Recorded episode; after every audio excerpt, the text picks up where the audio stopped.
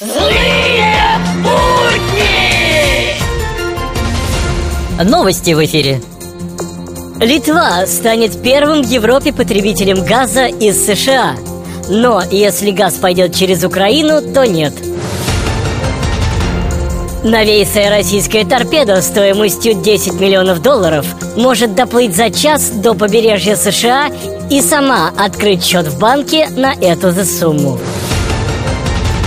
Почта России потратит 6 миллиардов рублей на повышение зарплат сотрудникам. Эти деньги были выделены из бюджета еще в 2003 году.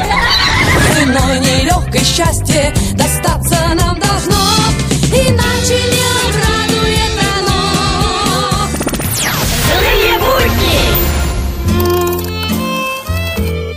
Это экономика по телефону? Да, милый, я сделаю все, что ты хочешь. Ага.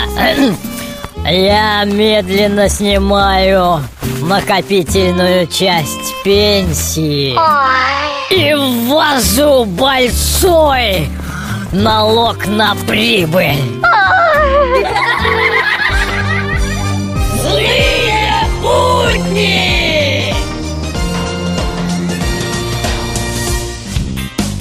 В нашей стране все происходит настолько внезапно, даже не успеваешь Стой, зову тебя, стой, кричу тебе, стой, и остановись мгновенье.